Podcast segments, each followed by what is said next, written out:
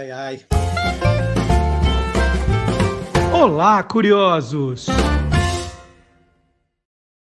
Bom dia, curioso! Bom dia, curiosa! Hoje meio gripado aqui, vamos ver o que a gente consegue fazer, né?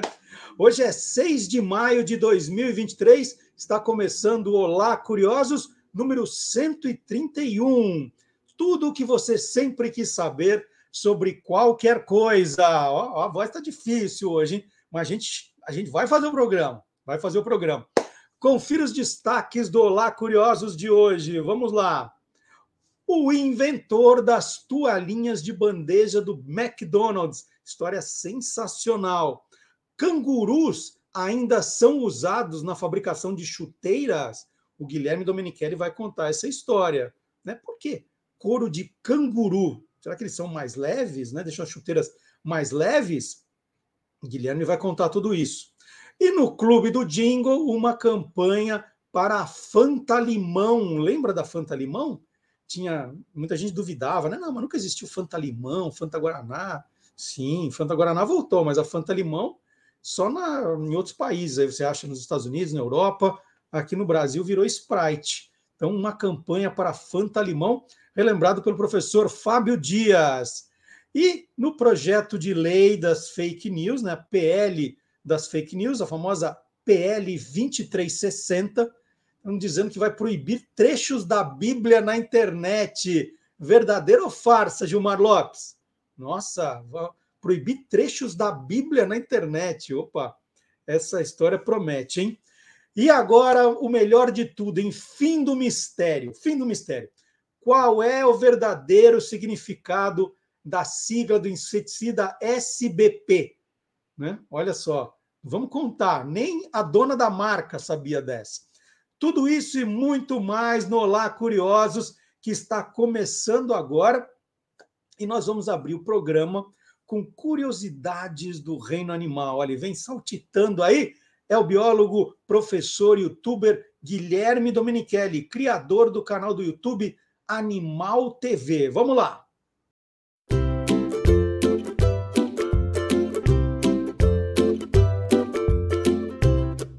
Soltando os Bichos, com Guilherme Domenichelli. Bom dia, Guilherme! Bom dia, Marcelo, tudo bem? Tudo bom? Ótimo. Guilherme, uma notícia aqui que saiu nos jornais é que a Puma, fabricante de material esportivo, ela aposentou um modelo de chuteiras, a Puma King, que foi usada aí por, pelos maiores nomes do futebol mundial, né? Pelé, Maradona, Cruyff, inclusive foi a chuteira do Pelé na Copa de 1970. A Puma anunciou que esse modelo está aposentado e esse modelo original era feito com couro de canguru. Né? É isso, isso que chamou a atenção da gente, falou assim, nossa, mas ainda se fazia com couro de canguru? E sim, é, a Nike também aproveitou essa onda para dizer que pararia de usar o couro de canguru, trocaria por material sintético. A Adidas vai continuar usando. É, e a gente pergunta, né? O, o, couro de canguru é tão especial assim que a indústria ainda está usando. Parece que caiu de. Eu, eu, tinha a sensação que tinha caído de moda essa coisa de usar pele de animais, mas pelo, pelo visto ainda ainda tem chão para a gente conseguir isso, não é isso? É, é verdade, explica, é verdade. Explica primeiro a pele do canguru. É, eu não, pelo que eu ah, pesquisei, ela é mais maleável, tem uma é muito melhor, ela veste melhor o, o, pé do atleta, do jogador, então ela tem essa, essa é muito mais maleável, muito melhor assim para adaptação, batida na bola e tudo mais. Agora é curioso mesmo, tantos anos lá da década de 70, 1970 para cá ainda utilizando isso, eu acho que demorou bastante para a indústria, né, para a Puma perceber isso, pelo apelo que existe. Agora, não todo esse uso de, de, de couro de canguru até agora não extinguiu nenhuma espécie de canguru. Se eram de fazendas para corte, é diferente de ser caçado na natureza, tal, enfim, tudo isso tem que ser analisado. Mas eu sou contra isso, se for minha opinião. Por quê? Tem um apelo diferente, um animal caçado para isso, esses tempos. Embora a gente pode entrar numa discussão que não tem fim, porque a gente se alimenta de carne de boi também que é abatido, a maioria das pessoas, né, de, de carne de animais, utiliza couro de boi para roupas, algumas coisas assim. Então, esse pode, esse não, qual que é? É uma longa discussão, é difícil de decidir. Mas eu achei legal que ela vai parar com isso, com essa produção. Agora, como é que é? é você tocou num assunto né, que é, se usa, é, agora está parando, mas continuava se usando essa pele de canguru para fazer chuteiras. E você falou, não foi por isso que os cangurus entraram em extinção, porque é, a caça a caça ao canguru é permitida na Austrália, é isso? É verdade. De algumas espécies, né? Tem diversas espécies de cangurus. Então as pessoas precisam saber, diversas espécies de cangurus, tem um canguru pequeno, tem um arborícola que sobe em árvores, é muito bacana esse bicho. E o, e o canguru vermelho, que é o maior, chega até 1,80m, né? Que é o mais fortão tal. Eu não sei qual espécie era utilizada para o couro, mas em muitos países, como a Austrália, é, abrem temporadas de caça para determinadas espécies. Por exemplo, o canguru vermelho está num pico muito grande com muitos indivíduos, então eles liberam a caça de alguns animais é, regulamentada. Tem países na Europa que tem essa temporada de caça, com outras espécies. Estados Unidos tem também conservos, até com puma, né? Não puma o tênis, né? O puma, o, hum. o felino, o leão da montanha. E tem, tem algumas temporadas assim para caça específica. Houve uma discussão um tempo atrás no Brasil para isso. E acho que na década de 1960 o Brasil tinha autorização para caça no Rio Grande do Sul de algumas aves. Mas é muito difícil isso, você controlar quanto que a pessoa está caçando, quem garante que está caçando aquela espécie somente, e é uma pessoa com arma autorizada, se essa arma é desviada, se alguém rouba essa arma, enfim. Eu não, não sou muito a favor disso, não. E eu não vejo prazer nenhum, eu acho, de você ir lá e atirar num animal.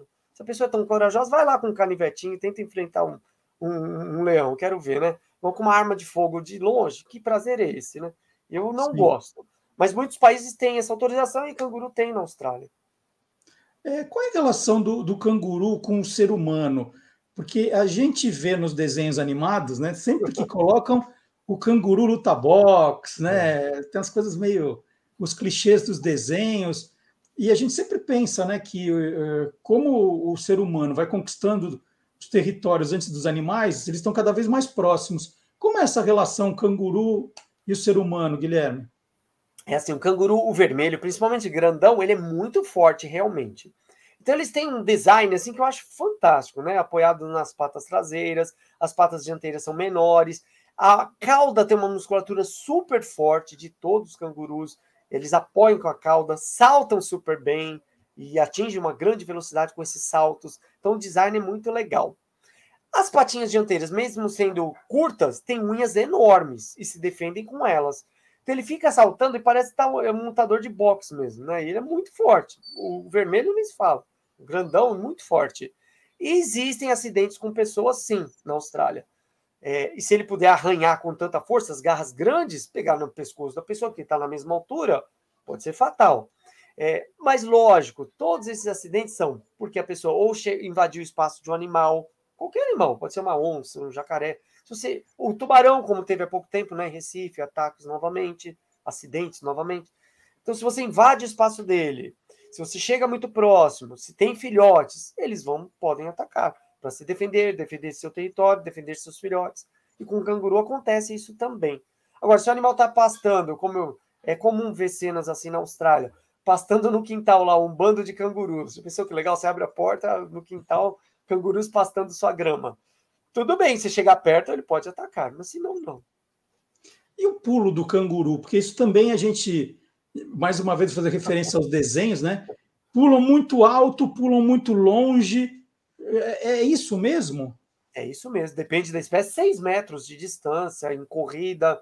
Depende da espécie, o tamanho do bicho, né? Mas saltam super bem, super, super bem. E tem aquela lenda, né, Marcia, do nome, né? Qual que é? canguru, porque quando os primeiros exploradores ingleses e tal chegaram na Austrália e perguntaram para os aborígenes lá que bicho que é aquele lá saltando que só existe ali. E eles entendiam a pergunta e falaram canguru, mas na verdade canguru significa o que, que você perguntou?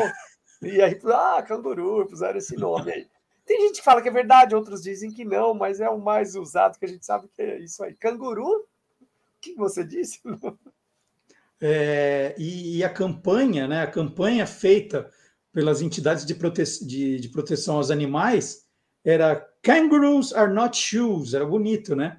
Os cangurus não são sapatos, né? No caso, não são tênis. É, e, e, e, entraria na lista. É importante que o canguru entre na lista de outros animais que tinham as peles usadas também para a indústria da moda, né? Crocodilos era um problema, cobras, é. coelhos, né? Chinchilas, né? Tinha os casacos de chinchila, vison. Lembra? Vison. Vison é um furão, né? Um bichinho parecido com um furão tal. Lembra uma vez que teve um desfile da Gisele Bündchen, uns 10 anos atrás, talvez, que ela estava desfilando com um casaco de pele, entrou uma sociedade, uma organização de proteção dos animais lá para protestar, né? Teve essa época aí, uns mais de 10 anos. Enfim, então a indústria de moda, a indústria de, de, de, de roupas, tal, de moda, parou bastante com isso hoje, né? Pelo que eu acompanho. E é legal mesmo, né? Mesmo que é uma chinchila criada para isso, mas sabe, a gente tem que parar né, com esse abuso com animais. É isso. Eu conversei aqui mais uma vez com o Guilherme Domenichelli. A semana que vem o Guilherme está de volta aqui no Lá Curioso. Um abraço, Guilherme. Obrigado. Abração, Marcelo. Até a próxima. Valeu. E meu entrevistado de hoje é o Marcos Hiroshi Kawahara, mais conhecido como Hiro Kawahara, que é ilustrador, publicitário, diretor de arte, autor de sete livros. O Hiro comanda há nove anos disputados cursos de desenho na Hero Academy e é conhecido e celebrado também como autor daquelas toalhinhas de papel que a gente recebe nas bandejas da rede McDonald's. Ele desenhou aquelas toalhinhas por 27 anos. Então é um prazer enorme estar aqui com o Hiro. É, Hiro, bom dia. Eu queria, eu queria fazer a primeira pergunta. Porque assim, hoje você é um celebrado ilustrador, trabalhou com publicidade muitos anos, mas você foi quase um biólogo, não foi isso? Exatamente. Em, em 86, entrei na faculdade de biologia da USP. Eu fiz o curso normalmente e eu abandonei o curso faltando seis meses para me formar por causa da ilustração, por causa que eu peguei um trabalho como ilustrador na Editora 3 e eu estava recebendo muita grana, muito dinheiro, e eu não vi muita lógica de continuar fazendo faculdade naquela época. Hoje eu me arrependo de não ter terminado, mas ficou o conhecimento que eu tive lá nesse período.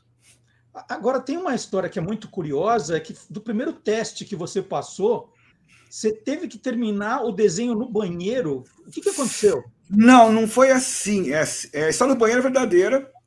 É o seguinte, é, lembra, a gente tem que voltar para 1986, que a gente não tinha internet, né, não tinha nada. Ah, uma garota que estudou comigo na biologia, depois mudou, ela conseguiu um trabalho na 3, que hoje é minha esposa. ela, ela indicou, me indicou, falou: olha, é, é, me indicou como ilustrador para uma revista chamada Vida, que está sendo formada. E falou: olha, eu conheço um cara que é ilustrador, estuda lá na faculdade que eu fiz. Aí eu fui lá, visitei né, a, a editora. Quem me, quem me entrevistou foi um cara chamado Saulo Garru, né? E aí ele viu meu trabalho que não tinha portfólio. Então, meu trabalho estava no caderno de universitário, canto de caderno, folha de caderno solta. Então, imagina, é impossível, né, de conseguir um trabalho desse jeito. Mas ele gostou dos meus trabalhos, meus desenhos. E ele falou: olha, vou fazer um teste aqui. É, eu vou te dar uns, umas coisas para você desenhar. Me traz na segunda-feira, era uma sexta-feira. Uh, e me traz segunda-feira. Se eu gostar, você está contratado para trabalhar fixo lá dentro. Eu falei: bacana. Ah, aí, quando eu fiquei sabendo do valor do salário naquela época, é, eu nem pensava, mas quando ele falou, olha, o salário daqui é, é, acho que era cruzeiros novos na época. Bom, resumindo, o valor do salário, cara, dava para comprar uma Brasília usada. Isso numa editora de fascículos, né? Cara, meu olho uhum. ficou assim, nossa, bacana. Eu quero esse emprego. Então, mas eu nunca tinha trabalhado com ilustração, nunca tinha feito nada em aquarela. Aí eu fui para Mogi, comprei uma aquarela na papelaria, a mais vagabunda possível, e eu tive que desenhar um repolho, um repolho roxo, um repolho né, e um pé de pé. Bom, é, comprei o repolho, fui desenhar a aquarela do jeito mais intuitivo possível, ou seja, de maneira mais é, amadora. E levei uma semana para fazer esse, esse, teste, levei na segunda-feira, na editora 3, que é na Lapa de Baixo.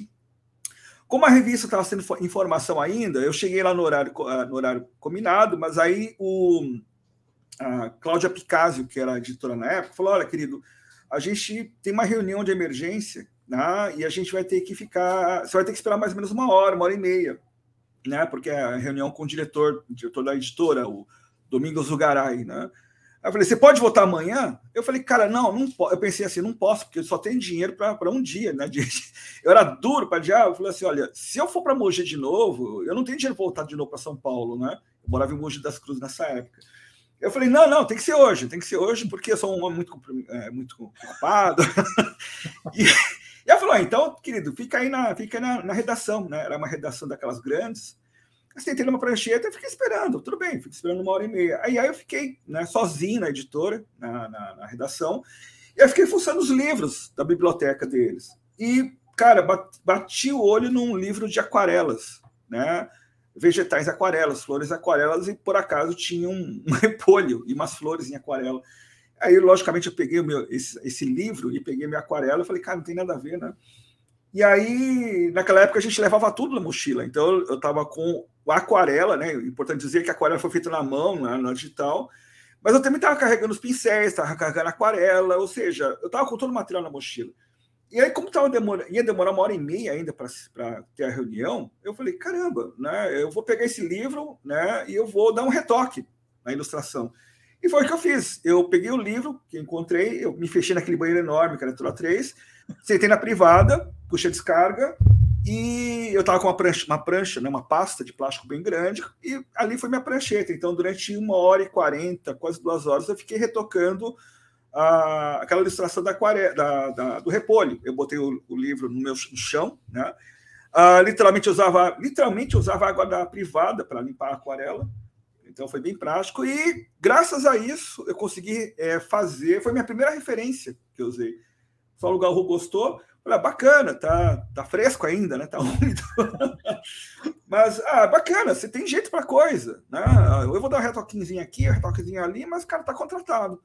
E foi assim, né? sem ter mínima experiência, mínima prática, fui contratado, trabalhei lá por dois anos e meio, né? ganhei uma bela grana e perdi toda essa grana depois. Mas foi assim que foi esse universo. Então, durante esse meio termo, nesse tempo, que eu decidi parar com a faculdade de, de, de biologia também. Mas a história é verdadeira. A história é bem verdadeira.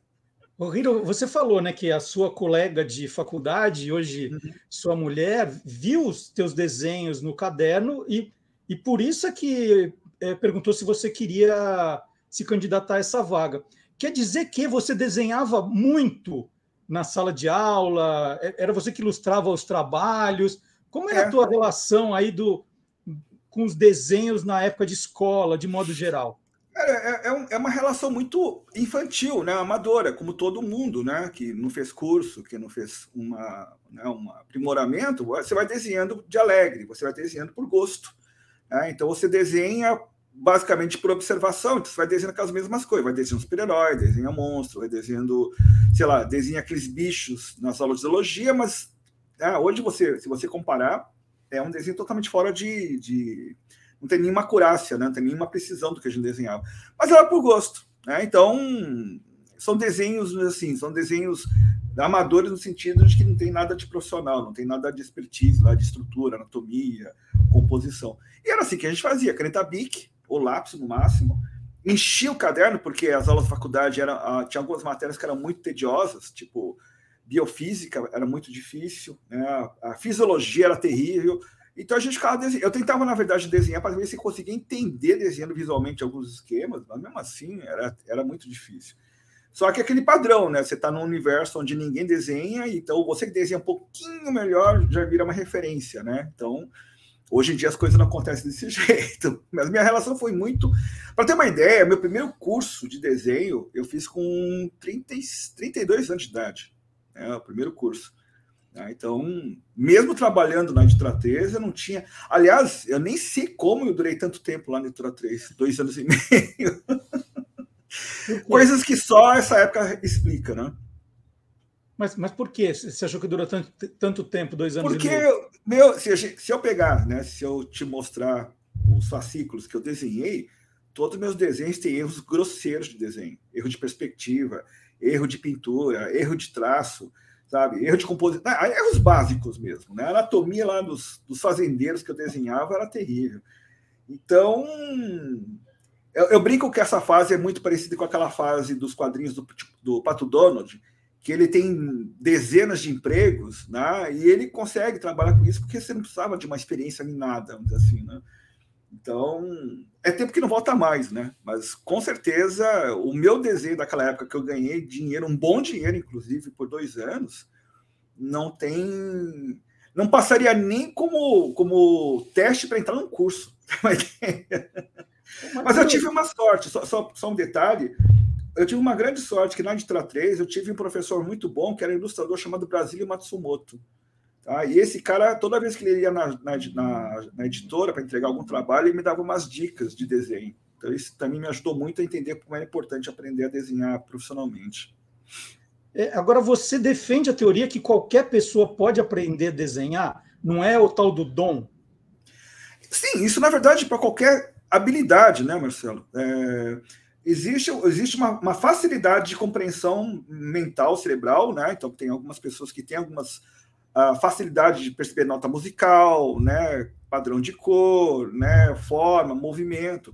Mas isso é fato. É, toda habilidade é construída. Porque você tem uma percepção de habilidade amadora, por exemplo, jogar bola. Né? Você tem uma percepção amadora que você joga bola desde criança. Vai jogar bola como Neymar. Né? Você tem que ter um preparo, uma técnica, você tem que criar uma metodologia para isso, você tem que criar um processo, né? você tem que criar um treinamento, você tem que fazer. Então, aquela história que é 90% transpiração e 10% uh, ah, inspiração, é mais ou menos isso, porque a, a grande, o grande segredo da, do processo de aprender qualquer coisa, não só desenho, é observação, é, observação e repetição, observação e repetição e percepção. Então, eu acredito, e eu já fiz os testes comigo mesmo. Por exemplo, eu faço muitas coisas, além de desenhar, que eu aprendi meio que na marra. Tipo, hoje eu vou aprender a fazer isso, hoje eu vou fazer estilogravura, hoje eu vou aprender a montar PC, hoje eu vou aprender a fazer um circuito impresso. Né? Então, uh, lógico, quanto mais dedicação, mais você vai se aprimorando né, nos detalhes. Então, desenho, né, com certeza, com pintura, música, é dedicação. Né? Treino, dedicação e repetição. Isso, para mim, é muito claro. E, e, como são os seus cursos? Né? Você pega gente que não sabe absolutamente nada, né? que você brinca até que é curso para quem tem traço duro e, e cabeça travada, e, e, a pessoa sai desenhando. Como é exatamente um curso? Então, meu curso é um pouco diferente, né? porque ele, eu não ensino a desenhar. Essa é a primeira, a primeira observação. Eu não ensino a desenhar. Então, geralmente, meu público, meu, meus alunos, eles já são ilustradores, já são desenhistas, eles querem se tornar né, artistas ou desenhistas. Mas como você tem processo de desenho com todo mundo, que vem desde criança, né, às vezes você tem o quê? Um processo de racionalizar algumas coisas, por exemplo, erro, né? É, o processo de aprendizado é, é, necessariamente tem que ter um erro no meio para você aprender, né? Consertar esse erro e aprender com ele. Mas como é uma coisa que também você envolve muito ego e muita emoção, a pessoa geralmente trava. Então, ela quer fazer o desenho sair de cara, ou ela tem ideias erradas de como, por exemplo, segurar a ferramenta, segurar o lápis, e ela vai endurecendo o processo. O meu curso, ele pega justamente esse fato da pessoa já saber que o traço dele tem uma certa deficiência, e eu trabalho com o processo de exercícios objetivos, porque você tem em desenho duas, dois pontos de vista, como tudo, como tudo né? O, o dos opostos. Você tem anatomia, perspectiva, que são os fundamentos, que é um pouco mais técnico, matemático, geométrico. Só que não se fala do, do, da parte do movimento, da parte do gestual e da parte da observação.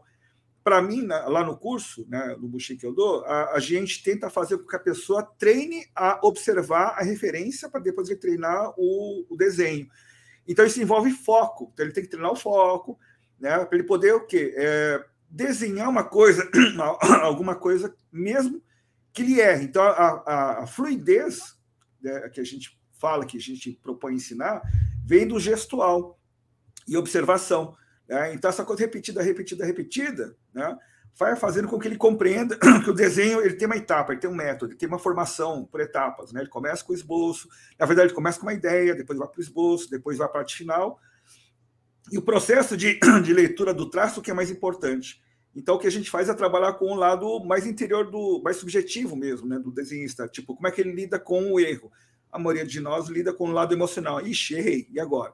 Ele para de desenhar, quebra o fluxo de raciocínio, quebra o fluxo criativo, apaga e para retomar é complicado. Então, Aqui no curso a gente trabalha muito com gestual, observação e desenho cego. Desenho cego é quando você desenha sem olhar, que é um dos exercícios de um livro muito famoso chamado Desenhando com o lado direito do cérebro, da Beth Edwards. Então a gente fala que a gente brinca que nosso curso é mais intuitivo, mas na verdade ele trabalha mais com o processo de observação, é, tanto do desenho como observação de como o, o desenhista, que é o aluno, ele pensa. Aí ele percebe, ele se vigia, porque olha, você não está focado. Então ele vai começando a, perceber que ele precisa é, focar no processo, é, focando no momento, focando no traço e também né, a gente também brinca um pouco, a gente fala, a gente usa o processo de filosofia aqui dentro, tá? A gente fala, olha, é, para criar a gente tem que ser romântico, né? Do, da, da ala filosófica do romantismo. Pode viajar, pode sofrer, mas na hora de executar o desenho, você tem que ser estoico e pragmático, né?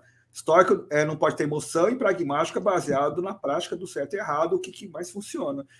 Então, quando a gente simplifica o processo de desenho só com essas duas questões, tipo, não coloca emocional e foca em você, a gente consegue fazer umas mágicas acontecerem, que é a, pessoa começa a ignorar o erro do processo, porque a gente fala, foca no processo, não no resultado, o resultado é consequência.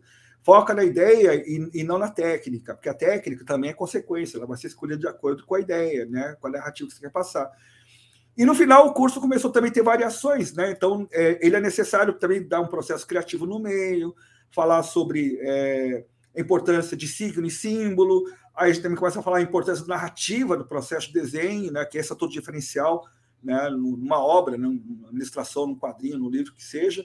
Então a gente começa também a falar, fazer análise de, de outras ilustrações, de quadros, para ver se vocês ficam com curiosidade também de ter esse tipo de abordagem no próprio trabalho que é uma abordagem que realmente não é técnica, né? Então, o meu curso de desenho é isso, ele vai juntar a parte criativa com a parte, é, a parte pessoal, a parte subjetiva, tem um pouco da parte psicológica também, porque a gente fala toda hora falando de ansiedade, ansiedade, ansiedade, que precisa, né? Porque é o que temos no momento, né? Muita ansiedade. E você não é eliminando, mas lidando com essas coisas, você começa a fazer o traço mais autoral, mais fluido. Então é assim que a gente funciona. O Rino, dia desses, na, no, no seu Instagram, eu vi que você celebrou ali um pouco esse seu trabalho que você fez durante 27 anos para o McDonald's, né? Uhum. Você até brinca que todo mundo tem alguma das, das toalhinhas de bandeja. Eu te mostro Sim. eu tenho, na verdade! muitas. A de esporte, né? Principalmente, imagino, né? Não, tem de tudo, ó. Tem, to... tem, tem, tem de todo. Ah, sim. É, e ó, você pode ver que eu comi muita batata frita e.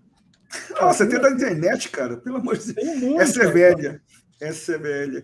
Nossa, cara, você tem muito antigas. É, muito né, né? Isso aqui é só uma parte, que tem a outra pasta tem um monte. Sim. Tem muitas aqui, ó. Saudades disso. E, e aí, eu, eu, imagino que esse assunto, né, falar das toalhinhas do McDonald's, é igual é, o, pessoal, o Marcelo Camelo cantar o Ana Júlia, né? Você não Sim. pode. Você não pode sair do palco sem cantar Ana Júlia, você não pode sair daqui sem falar do, da, das bandejinhas, da, das toalhas. Como é que começou essa história das, das toalhinhas de, de bandeja? A, a, história é bem mais prosaica, né? Eu estava desempregado, e acho que em 90, agora não, 80, 90 e pouco, não lembro agora a data correta.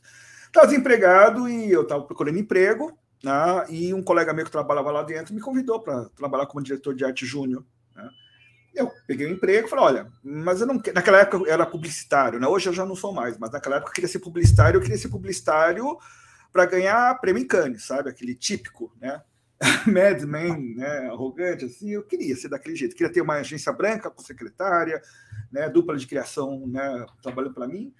Então eu falei, olha, eu vou trabalhar aqui porque eu estou precisando comer, mas como vocês são a house, house é quando uma agência só trabalha para um cliente, né? Ou era assim, né? Falei, olha, você só tem McDonald's? Tudo bem, o cliente é bom, mas eu não quero fazer meu portfólio só com o cliente. Então eu vou trabalhar aqui, tipo, três meses, quatro meses, depois vou embora, tá? Tá bom. Fiquei lá, fiquei lá muito tempo. Eu fiquei lá 13 anos. Depois eu levei a toalha bandeja e trabalhei mais 14 como, como freelance. Bom, eu trabalhei lá e como diretor de arte, o Dodge, né, do Oriental Térica, que era o dono, né? O cara, assim, tipo, ele me deixou fazer as coisas. Então ele falou: olha, tinha, tinha essa toalhinha de bandeja que, que existia antes, né? E só que não tinha, não era esse formato. E eu estava meio de saco cheio, eu estava trabalhando já há um ano, né? Eu falei, ah, putz, não estou aguentando só trabalhar com fazendo combo de McLanche feliz, eh, de hambúrguer, fazer propaganda de batata frita. Porque é a mesma coisa, né? Tirar foto, fazer, botar preço. E aí, esse pedaço de papel, eu falei, escuta, alguém cuida disso aqui? Aí falou, não, isso aí é esporádico. Quando tem algum job, a gente manda fazer. E era aquela coisa, às vezes tinha um quiz, tinha uma foto de produto grande. Falei, ah, cara, ninguém dá bola. Sabe por quê? Porque é um produto que não traz lucro, né? não traz rendimento, né? Porque é uma toalha de papel para guardar gordura de sanduíche. Eu falei, posso fazer uma brincadeira aqui? Aí o pessoal fala, olha, se não fizer no horário de trabalho, pode. e aí eu gostava de curiosidade, né? Assim como você. Eu falei, uma época que a curiosidade era uma coisa que, putz, né? Não tinha internet, então a gente podia deitar e rolar em cima. Eu falei, ó, vou fazer uma toalhinha de bandeja cheia de curiosidade. Né? Coisa que eu gosto, adoro, né? Sempre adorei. E fiz a primeira, né? Em casa, né? Sem receber nada.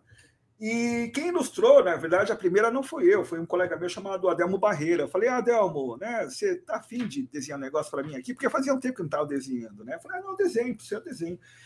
Bom, fizemos uma toalhinha de bandeja, apresentamos lá para Tânia Kubi, que é a diretora de marketing da época, e ela perguntei, gostou? Eu falei, cara, adorei, adorei, adorei. Ela falou assim, adorei, dá para fazer uma por mês? Eu falei, cara, não sei se dá para fazer uma por mês.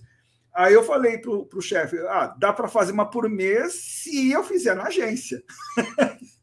se eu trabalhar como job, né? Se for meu job normal. Aí o Dória até falou: tá bom, então cuida disso aí, tá? E me fala o que você precisa. E aí eu, eu criei um departamento só disso lá na agência. Então eu fazia outras coisas também ainda, mas o meu job principal era cuidar da sua de bandeja e McLanche Feliz. Então eu também fazia as caixinhas de McLanche Feliz, fazia as, as brincadeiras, as campanhas.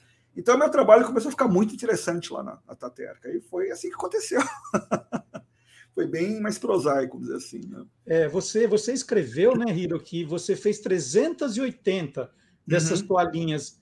É, eu não tenho as 380. Você tem uhum. aí as 380? Não, eu não tenho todas elas. Eu tenho arquivo de, da maioria delas. As impressas se perderam. No começo, para ter uma ideia, as ilustrações não eram nem feitas no computador as primeiras a gente fazia no papel. Né? Era o começo da época da, da, da, época digital, né? Então, assim, eu não tenho, mas eu tenho arquivo digital, eu tenho algumas escaneadas, assim, eu tenho todas escaneadas, né? ou algumas digitalizadas, ou umas no arquivo digital final, mas impressa, impressa mesmo, eu tenho acho que menos que a metade também. E, se perde, né? E você se deu conta que você podia entrar para o livro dos recordes como um dos, dos é, autores mais lidos né, da, da, história do mundo, porque pelas suas contas, é, cada, cada bandejinha né, por mês eram 12 milhões de cópias. Exato. Né? Tava lá teu texto, todo mundo. Uhum. Eu imagino que todo mundo lia. Eu, eu lia, e se sujasse de batata frita, eu ia pedir uma mais limpa. Pedir uma outra. Uhum. É, pedir outra. E aí você calculou que foram 4 bilhões e meio de é. leitores nesses 27 anos, né? É, foram 4 bilhões e meio de unidades impressas, né? Se foram 4 bilhões e meio de leitores, não sabemos, mas pode ser, porque o alcance disso aí era muito grande, né? Cada, cada toalhinha de bandeja tinha uma tiragem que variava muito, dependia muito do tema. Mas a, mínima, a tiragem mínima era 11 milhões, a tiragem máxima era 14 milhões. Milhões, né? Então, essas que você segura na mão, a média dessas impressões eram 12 milhões cada uma. Né? Então, faz a conta, né? Eu acho que é, leitores em bilhões que não, porque a gente seria metade da população do mundo, né? Só no Brasil. Mas eu acho que em termos de quantidade, sim, é uma tiragem gigantesca, né? Gigantesca não, gigantesca é pequeno perto disso. Mas eu fiquei sabendo disso só depois, muito depois, porque eu, eu só soube da tiragem deles, essas coisas, depois que eu saí da agência, né? Até porque eles não divulgavam muito isso para a gente, para a gente não. Sei lá, não era interessante a gente saber dessas coisas. Uhum. Eu, eu também levei um susto quando fiquei sabendo. Ô, Hiro, e de vez em quando aparece um maluco como eu aqui que chega para você e fala: Gente, eu colecionava, eu tenho. Nossa, eu agradeço a você, tanta coisa que eu aprendi. Aparece gente assim? Aparece sim, muita gente na Comic Con ainda, né? Quando eu estou com mesa na Comic Con, vem gente com um monte dessa para eu assinar. Ah, e eu conheço muito ilustrador que virou ilustrador por causa da toalhinha de bandeja. Ah, então, tem muito quadrinista. O João Montanaro, por exemplo, que é um cartunista maravilhoso, ele copiava, ele copiava tudo, copiava lâmina de bandeja, copiava tudo. Então eu tenho muitos amigos que são amigos hoje, ilustradores quadrinistas, que começaram com uma outra lâmina específica, né? Talvez por causa do fato de eu variar muito traço, não sei.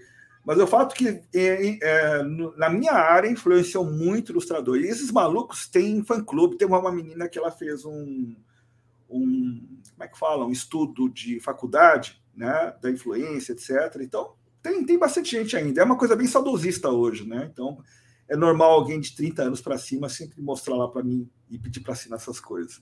E isso só o Brasil fazia, né? Você que criou isso e, e, outros McDonald's de outras partes do mundo fizeram igual ou ficou só no Brasil esse tipo de ideia? Olha, que eu saiba, até a época que eu saí de lá, isso era só no Brasil, porque isso dava um trabalho desgraçado, né? Ah, para você fazer uma linha de bandeja, era, era praticamente um material editorial separado da agência. Então, você tinha pesquisa, e sendo McDonald's, a gente tinha que fazer uma pesquisa muito rigorosa, tipo, nível jornalístico mesmo, né? Porque é, o McDonald's não tolera muito erro nesse ponto, né? Qualquer erro era passivo de processo, até dependendo do erro, né? Então, a gente tinha produção de, de pesquisa, você tinha texto, você tinha a diagramação, a ilustração, a revisão. Então, tinha umas quatro, cinco etapas de, de um trabalho jornalístico normal. E basicamente era eu sozinho que fazia isso. Eu tinha um ajudante ou outro, mas basicamente era aquele meu departamento foi construído só para isso.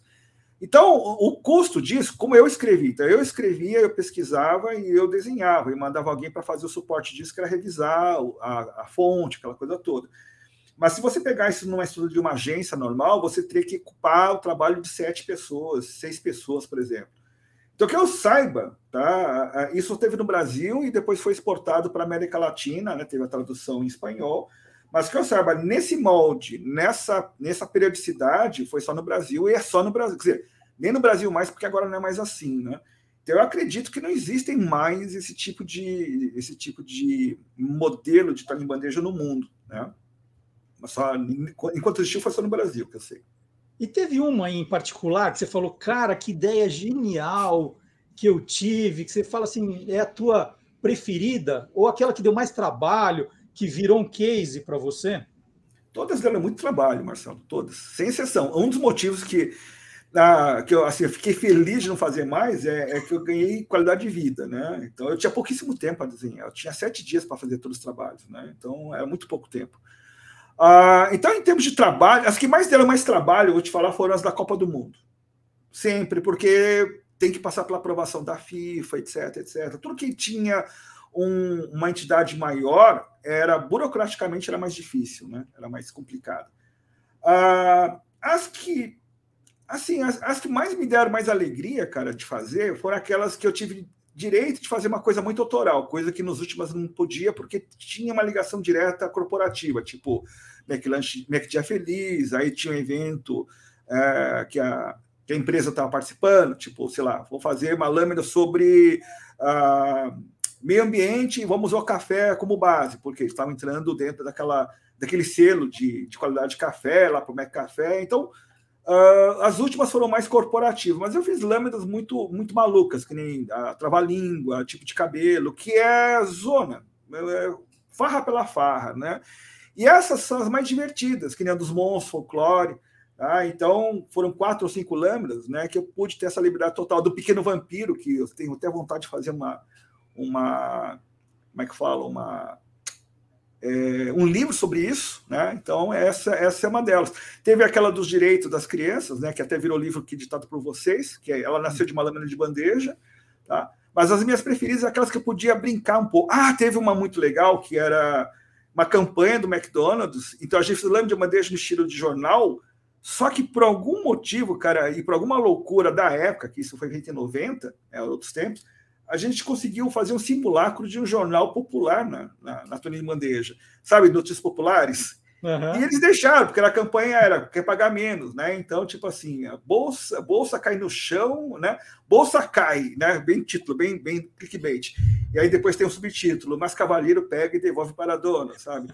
E, o, e essa era de menos, mas aí tinha uma lá que era tipo assim, o seu horóscopo, não, horóscopo não, classificados, né?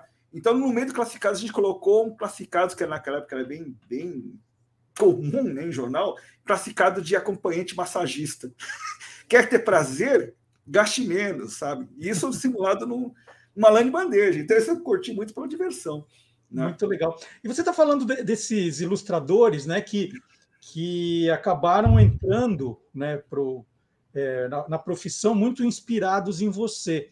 Uhum. É sempre assim? É, quando você vai definir o seu estilo, você tem sempre que, que que ter alguém que você admira como é, como referência? É assim que funciona, Hiro? É, é assim que funciona, assim, Marcelo. Acho que, na verdade, em qualquer carreira, né? Porque você tem um, um, um não digo ídolo, né? Que essa, essa palavra é um pouquinho diferente, mas você tem um referencial, né? Você, por exemplo, você é jornalista, com certeza você deve ter algum nome de jornalismo que você fala, cara, esse cara é, esse cara é, né? Eu quero ser igual esse cara, esse cara tem parece ser muito bom em música, né? Você vai seguir um estilo de música, então você com certeza se identifica, né? A palavra identificar, você se identifica com as ideias, com os valores, né? Desses profissionais.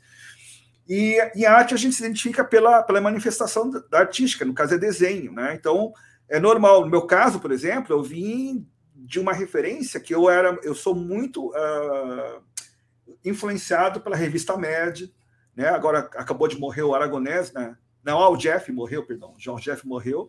Uh, e, e, tem muita influência no meu desenho com o Jeff, né? Por causa do que eu li, né? Uh, muito do Miyazaki, né? Dos, dos animes que eu assistia dele, muito do material que eu lia na revista Cripta, né?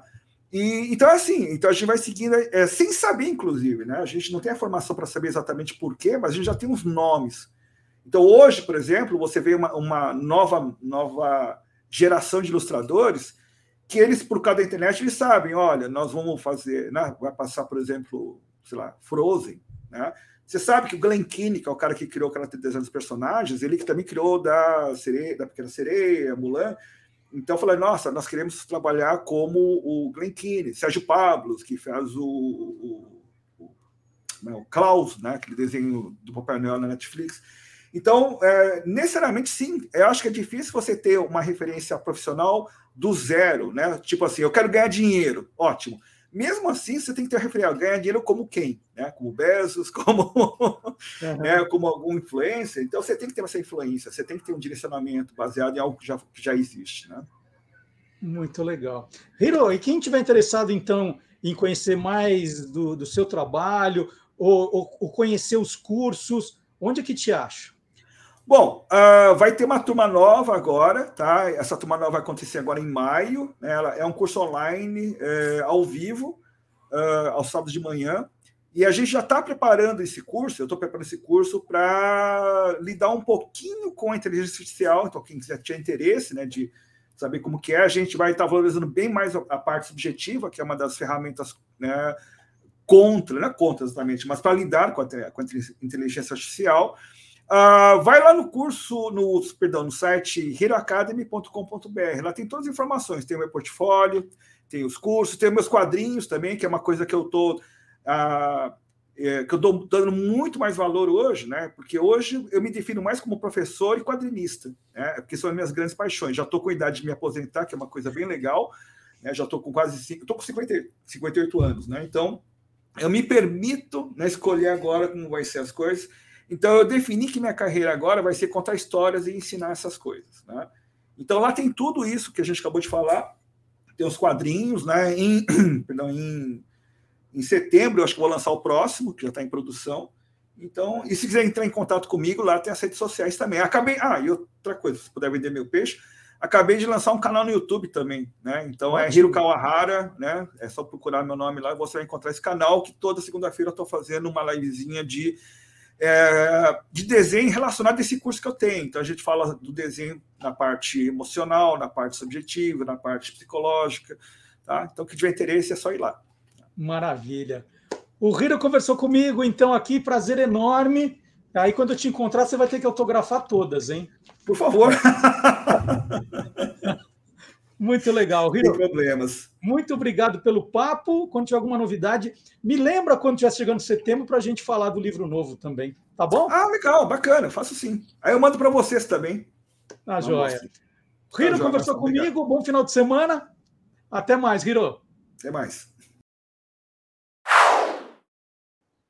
E já que eu falei dos livros do Riro, né, um mais bonito que o outro, né, trabalho maravilhoso do Riro, eu vou aproveitar para falar também do lançamento de um livro de um entrevistado recente aqui do Olá Curiosos. A editora Cobogó já colocou em pré-venda o livro Tirando Tudo, Tá Tudo Bem, do pernambucano Pedro Vinícius, que foi entrevistado por mim no programa 126. Vocês vão lembrar, um garoto tímido ali de de Garanhuns, né, em Pernambuco, e que está fazendo desenhos muito divertidos. Ele diz que a inspiração é o artista Basquiat, faz uns desenhos que parecem infantis, mas é uma arte maravilhosa. E cada desenho vem com tiradas muito divertidas. O livro tem 128 páginas desses desenhos. É, eu vou ler algumas aqui, só para dar um gostinho do que tem no livro. Não deixe para amanhã o que você pode deixar para lá. Acordo cedo para me atrasar com calma. Só não jogo tudo para o alto, porque depois eu vou ter que juntar. Se a vida te derrubar, aproveite e durma.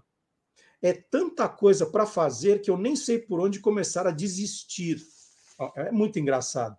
Sofro de ansiedade pré-nada. Não vai acontecer nada, mas eu já estou ansioso.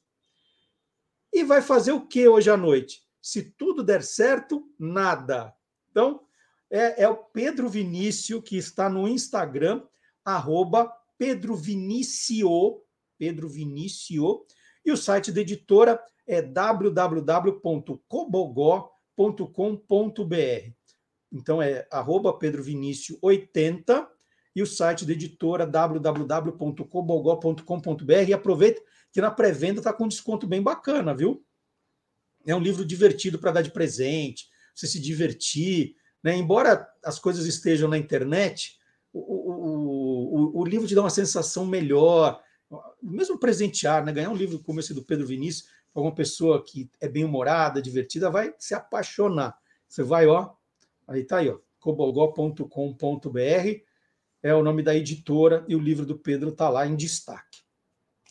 E o Pedro Vinícius é um astro na, nas redes sociais, né? tá, tá aí com muito seguidor, muita, muita curtida, e a gente também está fazendo um trabalho ali nas redes sociais. É importante dizer que, além do Olá Curiosos, nós fazemos também vídeos especiais para as redes sociais, que estão no, no TikTok, no Instagram, no Facebook. E eu preciso dizer aqui de um. É, é, é falar de como funciona esse trabalho. Né? As pessoas me pedem muito curiosidade sobre marcas famosas. E o que eu faço? Fico andando ali no supermercado né, fazendo as compras, obviamente, mas tem um espaço do carrinho reservado a comprar alguns produtos que podem servir de inspiração para fazer um vídeo, que eu sempre gosto de fazer mostrando o, o produto. E aí, dia desses, eu bati o olho e falei: nossa, o inseticida SBP. O que quer dizer SBP? É, então, começou por aí, fazendo compra no supermercado, bate o olho num produto, numa embalagem, fala: opa, da onde é isso? Porque é isso? Mesmo nas viagens, né? Eu voltei recentemente de Belo Horizonte, trouxe uns produtos, estão ali, ó, dá para ver aqui na minha estante, os produtos que vão, vão virar é, vídeo também, tá cheio. Quem olha a minha estante pensa que é que é, é um supermercado ali, ó. Tô vendo, vou contar os produtos: um, dois, três, quatro, cinco, seis, sete, oito, que vão virar vídeo. Bom, estava lá, o que, que quer dizer o inseticida SBP? Aí eu escrevi para a dona da marca, a Requite, que tem a marca desde 2003. E aí eu vou, vou mostrar o primeiro vídeo contando o que aconteceu quando eu perguntei qual é o significado da sigla SBP. Então vamos lá, vamos acompanhar o primeiro vídeo. Quem procura a empresa Requite perguntando qual é o significado da sigla do inseticida SBP, irá receber a resposta: Sistema Brasileiro de Proteção. Pois eu achei esse nome terrível e não só contra os insetos. Bom, tem gente que acha que é saiam baratas e pernilongos, que é mais esquisito ainda. Perguntei se havia isso escrito em algum lugar, pois eu mesmo não encontrei o registro da tal marca Sistema Brasileiro de Proteção. O SBP foi lançado em 1974 pela Refinações de Milho Brasil. Durante um bom tempo, o SBP era o segundo produto mais vendido da empresa, só perdendo para a Maisena. A marca foi vendida para a Clorox em 1995 e em 2003 passou para o portfólio da Requite, uma multinacional com mais de 200 anos de história, nascida da fusão de uma empresa britânica e outra holandesa. É a maior produtora mundial de artigos de limpeza e também atua na área de higiene pessoal. A Requite está completando 100 anos no Brasil agora em 2023. Ela começou aqui com o nome de Atlantis. Apesar de todo o empenho da equipe de marketing, né, muito obrigado de coração, a Requite não encontrou em seus arquivos um documento, um registro desse tal nome, Sistema Brasileiro de Proteção. Isso passou apenas oralmente de uma empresa para outra e acabou virando a versão oficial. Bom, então no primeiro vídeo deu para entender que eles informaram oficialmente que SBP é Sistema Brasileiro de Proteção, né? É um nome muito tosco. Falei, não, é, não pode ser. É, tanto é que eu insisti muito, falando, mas tem isso por escrito, né? Quando o produto foi criado em 1974, alguém escreveu isso, que é Sistema Brasileiro de Proteção. Eu insisti muito e a empresa disse que não havia registro. Então, alguém falou isso, sabe aquelas brincadeiras? Ah, o que quer dizer tal coisa? Aí você fala qualquer bobagem e, e alguém fala, ah, tá, né? e aí vai passando, meu telefone sem fio e ficou. Só que, ao publicar o vídeo, né, eu falei, bom, eu vou publicar o vídeo e eu conheço os meus seguidores. Os meus seguidores sempre me ajudam quando né, alguma coisa está enroscada. Vai aparecer alguém que sabe o real significado de SBP. Vai aparecer alguém e não é Sistema Brasileiro de Proteção. E aí, gente, vamos ver o segundo vídeo? Ó, roda aí. Fim do mistério. Há alguns dias eu publiquei aqui um vídeo sobre o significado do nome do inseticida SBP. A Requite, dona da marca desde 2003, informava que era Sistema Brasileiro de Proteção, o que eu achei muito estranho. Mesmo desconfiando que não era exatamente isso, eu postei o vídeo com a explicação oficial. A empresa me disse que não havia qualquer registro escrito desse nome, né? Sistema Brasileiro de Proteção. Eu publiquei o vídeo na esperança de que aparecesse alguém para me ajudar a desvendar o mistério. E não é que apareceu. O Fernando Guimarães, de Porto Alegre, mandou a resposta. O princípio ativo do inseticida é o SBP 1382, descoberto nos Estados Unidos nos anos 1960. Foi uma revolução no mercado de inseticidas por ele ser pouquíssimo tóxico a mamíferos. E por que o princípio ativo ganhou o nome de SBP? porque ele foi desenvolvido por uma empresa americana criada em 1914 em Marion, na Carolina do Norte, chamada SB Panic and Company. Seu fundador foi o farmacêutico Sidney Barksdale Panic. Suas iniciais, SBP. Pronto, fim do mistério mesmo. Olha que bacana. Em poucos minutos, né, depois da publicação do vídeo, o Fernando, que já já ganhou de presente um Guia dos Curiosos, mandei para ele, autografado. O Fernando me ajudou a esclarecer essa questão, mandou, mandou fonte, né? Não é que ele achou que era, ele mandou jornal, mandou artigo, mandou um monte de coisa mostrando o real significado da sigla SBP. E agora tem lógica, né? Agora está entendido. Então, pronto, prestamos um serviço a Requite, né, que eh, tem a marca há 20 anos e não sabia dessa história. Então, é, é, é muito bacana esse trabalho de, de, buscar coisas que ainda não foram contadas, né? Por isso que eu digo, ah, tem tudo na internet tal, mas ó, onde elas, onde elas estão, né? E aí o Fernando me ajudou nisso, que ele, ele pegou o fio da meada. Quando ele pegou o fio da meada, foi mais fácil descobrir. Então, muito obrigado eu tenho os melhores leitores, os melhores seguidores, sem dúvida nenhuma. Né? Tá sempre gente ali que, que, que, batalha por esse conhecimento, né? que, que gosta de informação precisa, sabe pesquisar. Isso é muito bom. Isso me, me dá um orgulho muito grande que a gente pode fazer um programa, vídeos e programas inteligentes, porque existe público para isso. Muito, muito obrigado. É, e eu queria também aqui chamar agora o Gilmar Lopes, que faz um trabalho muito inteligente também, há 20 anos, na internet, desvendando notícias falsas. É, hoje a gente está falando tanto de fake news, gente, até dá dor de cabeça. É, tanta barbaridade que as pessoas acreditam. E, e antes, antes as pessoas é, acreditavam, às vezes, na ingenuidade, né? Hoje tem muita má fé. Então, são notícias fabricadas para enganar as pessoas, enganar religiosos, enganar pessoas simples, então isso é um perigo. E o Gilmar faz um trabalho muito inteligente e, e ele está tá nos ajudando agora aqui a mostrar também como pesquisar, né? Porque eu estava conversando com o Gilmar no começo do ano, falou assim: puxa, Gilmar, é, a, a gente faz um trabalho muito legal mostrando, né? É, é, você comenta algumas notícias, algumas informações e diz se elas são verdadeiras ou farsas, mas tem tanto mais. Será que não seria legal também mostrar é, passo a passo como você faz para que as pessoas também comecem a fazer? Quem tiver interesse em fazer, né? Tem gente que é a favor dessa papagaiada aí, né? Não está vendo o que está acontecendo no país, não está vendo o que está acontecendo no mundo, não está vendo o que está acontecendo na própria casa, né? Porque muita gente tem filho, tem sobrinho, tem neto, não está não tá vendo o que está acontecendo. Então, e o Gilmar faz esse trabalho muito bacana. E o Gilmar entrou na história também agora, né? E é sobre isso que ele que ele vai falar sobre a PL, projeto de lei 2360, foi batizada de PL de fake news, e até acho que bagunçou muito chamarem de PL de fake news, porque é uma coisa muito maior, mais ampla, que precisa ser discutida com atenção.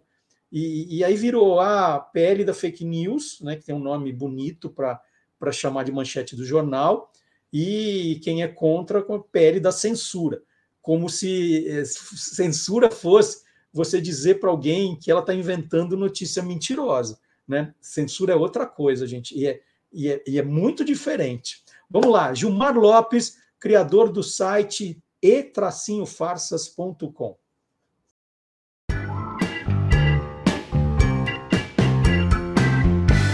Verdadeiro ou farsa?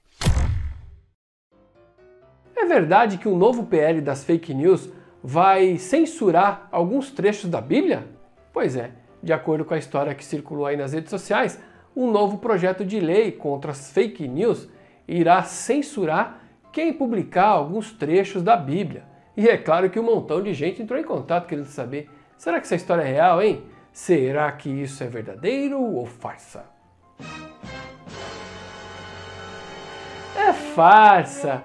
Não tem nada nesse projeto de lei que fale sobre a Bíblia. Bom, dando uma olhada nesse projeto de lei, a gente pode ver que logo no primeiro capítulo está dizendo que todo mundo vai continuar tendo liberdade de expressão, liberdade religiosa, para fazer o que quiser na internet. Isso também está previsto na Constituição. O próprio deputado federal Orlando Silva, que foi o relator desse projeto de lei, também fez uma postagem no Twitter desmentindo essa história. O projeto de lei 2630 de 2020 prevê a instituição da Lei Brasileira de Liberdade, Responsabilidade e Transparência da Internet. De acordo com a Câmara dos Deputados, o texto cria medidas de combate à disseminação de conteúdo falso nas redes sociais, como no Facebook e Twitter, e também nos serviços de mensagens privadas, como WhatsApp, Telegram, e a lei não inclui os serviços de uso corporativo e de e-mail. Esse projeto ainda vai ser votado na Câmara dos Deputados e já teve uma votação a favor dele em 2020. Se tiver alguma alteração na lei, o projeto volta a ser votado no Senado.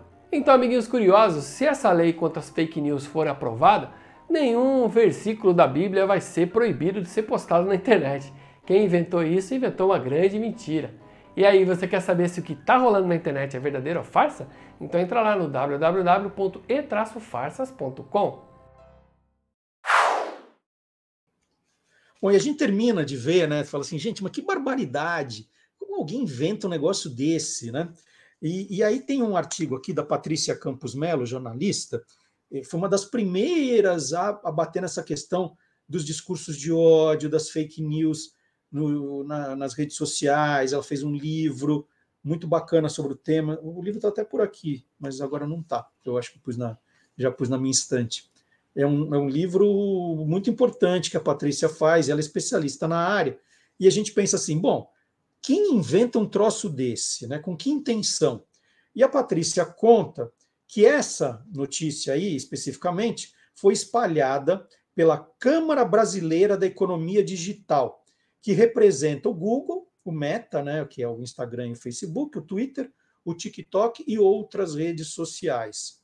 A entidade distribuiu para parlamentares evangélicos um documento que levantava a possibilidade né, de o PL das fake news censurar postagens de cunho religioso e até versículos da Bíblia. Né?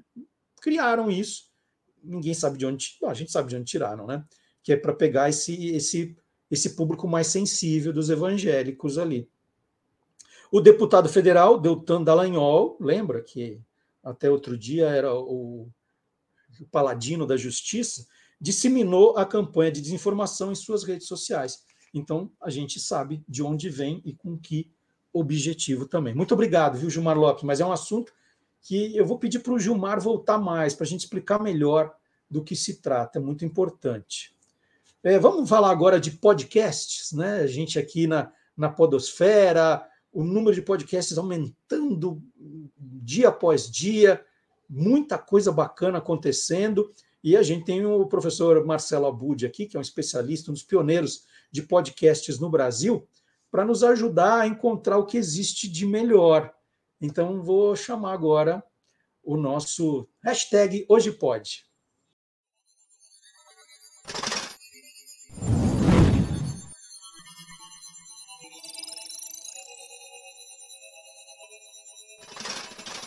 Hoje pode.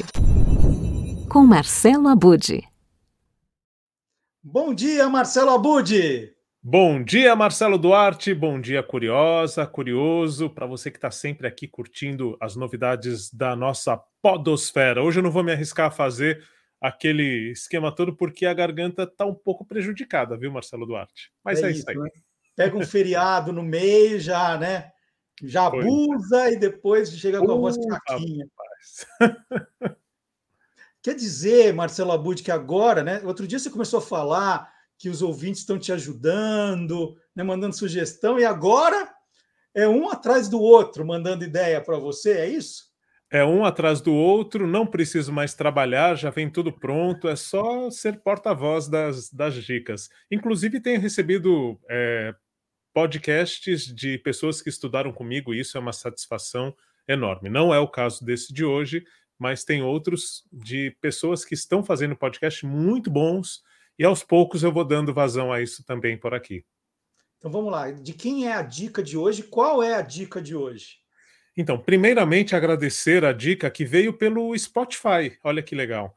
Então foi lá na, na nossa publicação e nos comentários deixou a dica. Foi o Cacá Molinari que deixou essa dica. E uma dica que eu já conhecia é, inclusive a origem né, desse podcast, porque a dica dele é o ABFP. ABFP, o que raio é isso, Marcelo Duarte? O que é? O que é? ABFP? Amigos e Barcinski. É simples, Amigos e Barcinski, Forasta e Paulão. Explica quem é essa turma, que eu conheço. Eu então, essa, essa turma, turma da pesada, quem é? é? Essa turma, há três anos, eles estão fazendo podcast, né? Que é esse ABFP. É, mas eles já estão desde 1992 produzindo um conteúdo muito parecido, que é a origem do ABFP.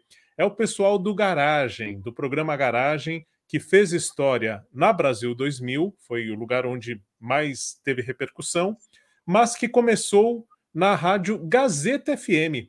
Na Gazeta FM, quando a Gazeta FM era uma rádio padrão super sofisticado, com locuções e tudo mais, e à meia-noite de domingo entrava no ar o programa Garagem, literalmente quebrando tudo, Marcelo Duarte. Na época, com o André Barcinski e o André Forastieri. O Barcinski e o Forasta aí do título do ABFP. Então, desde 92, eles têm esse projeto, Garagem, é, dedicado não só ao rock, é, o rock mais independente, né, tal, mas também à cultura em geral, porque eles dão dicas de filmes, livros, tudo ligado a esse universo da produção musical e outras pessoas que não são da área da música para falar também sobre música, sobre o que gosta de ouvir.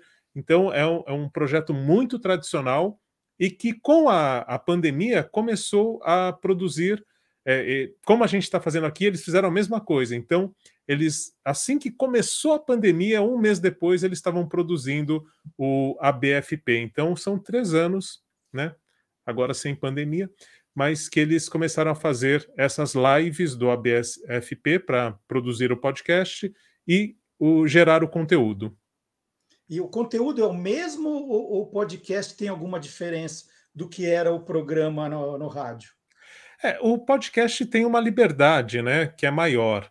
Então, assim, é até interessante essa pergunta, viu, Marcelo Duarte, porque eles são muito independentes. Né? São pessoas que vieram do mercado editorial, talvez você tenha é, tido contato com o Barcinski, com o Forastieri, né? Com, com os enfim, dois, sim. Com, uhum. e, e, e, quando eles foram para a Gazeta FM, é, foi muito curioso. O Alberto Helena Júnior, que também você deve conhecer bem, era sim. o diretor. Eu era estagiário nessa época lá, eu fazia divulgação desses programas, inclusive do Garagem. E aí teve um dia, uma segunda-feira, que a gente chegou na rádio e tava um clima pesadíssimo porque no domingo, meia-noite, eles faziam ao vivo lá o garagem. É, foi no dia, eu tenho até a data, foi 5 de abril de 92. O programa tinha acabado de, de entrar no ar há pouquíssimo tempo e naquele dia o Antônio Marcos, o cantor Antônio Marcos, compositor Antônio Marcos, tinha morrido. E eles fizeram uma celebração pela morte do Antônio Marcos. Nossa. Então você imagina como isso pegou mal, pegou pesado. Celebração assim, aquele jeito, né? A gente toca rock independente, tá? Que bom, tá, tá. aquela brincadeira que é o tom deles, tá? Então quem ouve o podcast tem essa liberdade para eles brincarem, falarem mal do que eles não gostam, tal.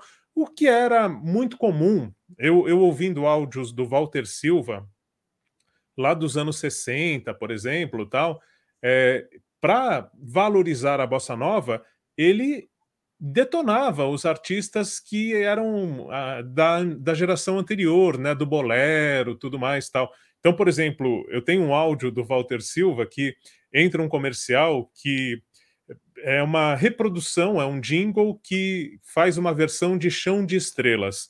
Quando termina esse jingle, o Walter Silva volta e fala: quem é que criou esse negócio aí? Tá vivo ainda? Se tá vivo, manda matar. Então, assim, é, era uma, uma coisa muito comum é, que, que tem a ver com o disc jockey, né? Essa coisa de você ser crítico e ao mesmo tempo ácido, e uma cultura de que para você se sobressair, criar um estilo novo, falar de algo diferente, você tem que atacar o que não é igual. Eu não compactuo com isso, tá? Só estou avisando que quem for ouvir o ABFP na internet tem uma liberdade maior, que no rádio, a primeira vez que eles fizeram isso, na Gazeta FM especificamente, foi quase é, a demissão deles, né? Ainda ficou um tempinho no ar, depois foi para Brasil 2000, que já tinha um tom mais adequado até ao perfil né, do, do grupo, e na Brasil 2000, isso já em 1999. Além do, do Barcinski, na verdade, o Forastieri ele passou a ser um colaborador e entraram para a equipe o Paulo César Martim e o Álvaro Pereira Júnior. Ou seja, é uma turma como você falou, dá pesada quando a gente pensa Sim. em música, quando a gente pensa em crítica musical. Então, tem muita qualidade o que eles fazem. Tá? Só alerto que é isso, não é, não é bom mocinho, não é, é essa questão de, de, de preservar ninguém. Tá? É por aí. O, o, André Forastieri ele ficou muito famoso nesse mundo geek, né, nerd, porque ele é, dirigiu, criou a revista Herói, que foi um ícone. É, eu, eu, diria pro, não tanto para a minha geração, mas para a geração que veio depois ali. Acho mais dos, dos, meus filhos, né? Porque eram revistas, a gente tinha até pouco tempo aqui em casa uma pilha delas que eram guardadas, né? E o, o, o Barcinski, além de ter escrito um, um manual de culinária ogra, né, os endereços de culinária ogra em São Paulo. Ele fez recentemente e me deu uma entrevista a respeito, uma série sobre música brega, música brega brasileira. Né? Então eles têm muito dessa pegada nerd, geek, essa coisa Sim. retrô. Isso tudo entra nesse podcast ou eles seguiram essa, essa linha rock and roll e, e Não, matar o Marcos? Tudo isso entra. É... E assim, quando eles fazem uma crítica, é com humor também, né? Eles falam abertamente, fica claro que eles não gostam daquele estilo musical, mas eles não estão falando contra a pessoa, é no tom de, de, de, brincadeira, tudo tal. Mas tem tudo isso que você falou, viu, Marcelo Duarte? Tem o rock alternativo como base musical, é interessante porque é um podcast que toca música, então, se você for ouvir o podcast nas plataformas, você vai ouvir com a música lá incorporada, como a gente falou de alguns outros já aqui. É, é um pouco essa discussão, eles não estão monetizando, então eles vão arriscando. Se amanhã ou depois cair, acho que não tem grandes problemas se, se, se mudar né, a, a, política ali e tal. Então eles estão encarando essa, essa, essa possibilidade. Mas eles recebem entrevistados e com os entrevistados eles tratam de tudo isso que você falou, né? O pop, a vanguarda, a questão geek, a cultura popular. Então eles, por exemplo, um entrevistado recente foi o Giliardi que aí eles brincam bastante na entrevista, né? Trazem um tom de, é, enfim, de tentar entender esse universo e que é o que eles tratam também como como escritores, como críticos, não necessariamente é, só o que eles gostam, né? Então eles abrem esse espaço. Tem muita gente legal dando entrevista, tem muitos entrevistados nas edições do programa. Cada edição tem ali praticamente em todas mais recentes tem entrevistas, né? Eles estão tentando é, apoio, aliás, se alguém aqui está ouvindo e quer contribuir, eles estão com, com campanha de apoio, né, para conseguir manter, é, agora pós-pandemia, a estrutura de gravar em estúdio, com microfone e tal. É, e é um projeto que merece muito é, o nosso, no mínimo, respeito, né? É, por exemplo, em 2017, agosto de 2017, eles tiveram uma edição especial na 89 FM comemorando os 25 anos do projeto Garagem. Eles não fizeram o Garagem na, na 89, mas tiveram essa edição especialíssima. Então, vale muito esse, esse destaque. Você falou do, do Barcinski, se eu não estiver enganado, uma obra muito importante dele também é o ABC do rock brasileiro. Não sei se tem esse nome, mas era ali todas as bandas dos anos 80, dos anos 70, ali e tal, nacionais, né? mapeadas num, num, trabalho. Eu até tenho esse esse dicionário do rock brasileiro que, que é muito bonito, muito bacana também. E, se não me engano, o Barcinski escreveu também a biografia do Zé do Caixão. Barcinski Sim, uma obra ele, enorme. Eles chegaram a fazer um, um, garagem com o Zé do Caixão também, que está num site em que eles colocam o acervo do garagem. Se procurar por aí, dá para tanto ver as fotos da participação do Zé do Caixão no, no Garagem, quanto ouvir essa edição. É uma das edições que eles preservaram lá dos anos 90 ainda. Muito bom. E a gente está falando o tempo todo do Barcinski e do Forastieri, né? O B e o F e o P. Eu não conheço. Quem é o P? É o Paulo César Martim, também muito ligado à cultura e à música, né? E que eles chamam de Paulão, ali na, na, na abertura do, do nome do podcast, né? E, e é isso, tem, tem a mesma mesma o mesmo jeitão deles. É, eles são super entrosados, né? É, enfim, é um bate-papo informal, mas com muito conteúdo, né? Não é aquilo de ficar jogando conversa fora. Eles sabem muita história, né? Então, quando eles vão entrevistar, por exemplo, deixa eu pegar alguns entrevistados que passaram pelo programa. Deixa eu ver se eu tenho aqui, ó. O Hit é uma entrevista recente. Fernanda Takai. Aí tem gente que não é da música, tem a Rita Lobo, por exemplo. Uhum. Tem o Paulo Massadas falando das composições que fazem sucesso, né? Que ele compôs ali nos anos. Xuxa. É, muita coisa, acho que nos anos 80, né? Michael Sullivan e Paulo Massadas, era tudo deles, eles dominavam o rádio, enfim, tá lá contando essas histórias. O Giliardi, o Thunderbird. Então tem essa mistura de especialistas e pessoas que eles gostam muito, que eles levam, como você citou, o Zé do Caixão, que passou por um dos programas lá do, da, da versão ainda no rádio, né? Mas também outras pessoas que são de outras áreas e que vão conversar sobre música. Tem muito de Walter Silva, quando eu falo Walter Silva, o pica-pau do rádio, né? Lá, que, que é nessa, nessa fórmula, né? Porque acho que tem muito de alma de disc jockey. Esse é o ponto, né? Porque o disc jockey tinha essa postura é, de falar sobre um determinado gênero musical ou sobre algum assunto focado naquilo que eles mais tratavam em termos do programa, mas com políticos, com é, pessoas da culinária, com tudo, né? Então acho que tem, tem essa, essa alma no, no, no programa, no podcast deles. E você falou que eles fazem ao vivo e depois fica lá guardado. Tem a data, é semanal. Passa o serviço, por favor, Marcelo. Então, é quinzenal, são edições de duas horas em média, né? Com o podcast, outra diferença é essa flexibilidade. Se rendeu um pouco mais, não tem problema, fica um pouco maior.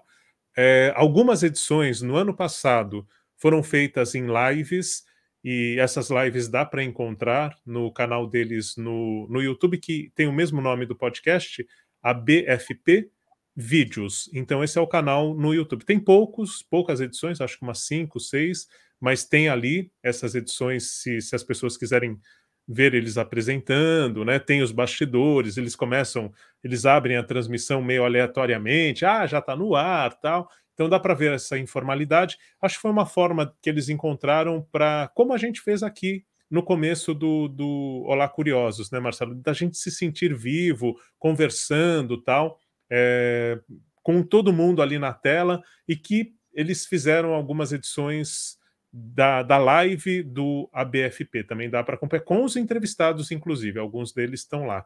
Então também vale essa dica de procurar no YouTube o canal deles que tem, tem essas. É, é o bastidor do bastidor, não tem nenhuma edição, uhum. não tem. É do jeito que eles gravaram para depois gerar o programa muito bem editado e com humor, com o jeitão deles. Aí na Podosfera, né? Exatamente, na Podosfera. Tem um trechinho que eu separei para dar ideia, um minutinho, com o Pena Schmidt, que é um grande produtor de música e que tem a ver aí com grandes festivais como o Rock in Rio, o primeiro Rock in Rio, o festival de jazz, enfim, e que aqui ele fala especificamente sobre o início dos mutantes. Só um cortezinho, só para dar um tom de como é, é interessante a conversa deles. Vamos rodar. Vocês chegavam nos lugares para tocar e não tinha PA, ou PA é uma porcaria. Como é não, que era? Não existia. Essa palavra PA aparece, sei lá, cinco anos, dez sim. anos depois. É. Sim, sim. Não, não, tinha equipamento em lugar nenhum. Em São Paulo, que era São Paulo, é. as bandas daqui faziam shows com o que se, se chamavam colunas de voz, duas tá. caixas de som que tinha só uh, o microfone da voz, né? Tá. E aí que cada louco. um com o seu amplificador, amplificador da guitarra, do baixo, o cara da bateria batia forte pra caramba. Sim. E era isso. E não tinha retorno, vocês não tocavam com ah, retorno? que retorno era passagem de volta. Você ia e depois comprava o retorno. Isso quando dava, quando dava sorte, né, Pera? É. Sorte, é. Não, não tinha nada disso. Muito bom, muito bom. Esse foi o ABFP, já estou decorando a dica que você recebeu do Cacá Molinari, né? Na verdade, não foi justamente uma dica, foi um lembrete que você já vinha acompanhando ali, então uma, uma sugestão muito legal, né, Abud? É, reforçou, porque inclusive essa turma do Garagem é comentada às vezes no, no chat aqui do programa, né? Então já, já foi assunto aqui. Enquanto a gente estava falando de outras coisas, eu já vi gente ali falando tal. O, pessoal fica ali, às vezes, né? Ah, já ouviu isso, tem aquilo também e tal. Uhum. Então o Kaká Molinari ele foi assertivo aí de, de lembrar que vale a pena comentar o trabalho dessa turma de primeira qualidade. Muito legal. Então continue mandando suas sugestões para o Marcelo Abud, criador do blog Peças Raras, e com a gente aqui toda semana no Hoje Pode. Toda semana mesmo, que na semana que vem ele está de volta. Um abraço, Xará. Até a semana que vem. Um abraço, até lá. Bom, e o professor Marcelo Abud pediu assim, Marcelo, fiz uma confusão, né? Depois da nossa gravação, ele falou: ah, é, corrija uma informação, por favor, porque o, o André Barcinski não escreveu o livro ABZ Rock Brasileiro, como ele disse. Esse livro foi escrito pelo Marcelo Dolabella. O André Barcinski escreveu, além dos outros ditos aqui, escreveu Barulho, uma viagem pelo underground do rock americano. Aí sim, esse é do André Barcinski. E eu até peguei um na, na, minha prateleira, que eu citei, né? O Maldito é a biografia do Zé do Caixão, que o André escreveu com o Ivan Finotti, A Vida e o Cinema de José Mojica Marins, o Zé do Caixão, editora 34. Esse livro depois saiu com uma outra capa, uma edição especial, eu tenho também em algum lugar da estante o de culinária ogra, que eu, eu gosto muito do trabalho do André. E, e eu falei, né? Ah, ele tem uma, uma série sobre música brega. Deixa eu dar a informação certa, né? Porque ali na, na hora da conversa a gente vai lembrando das coisas e vai falando. O, o André assina um projeto maravilhoso chamado História Secreta do Pop Brasileiro. História Secreta do Pop Brasileiro, que traz os sucessos do Giliar, do Odair José, das Harmony Cats, É, é, é, e é um trabalho maravilhoso, maravilhoso.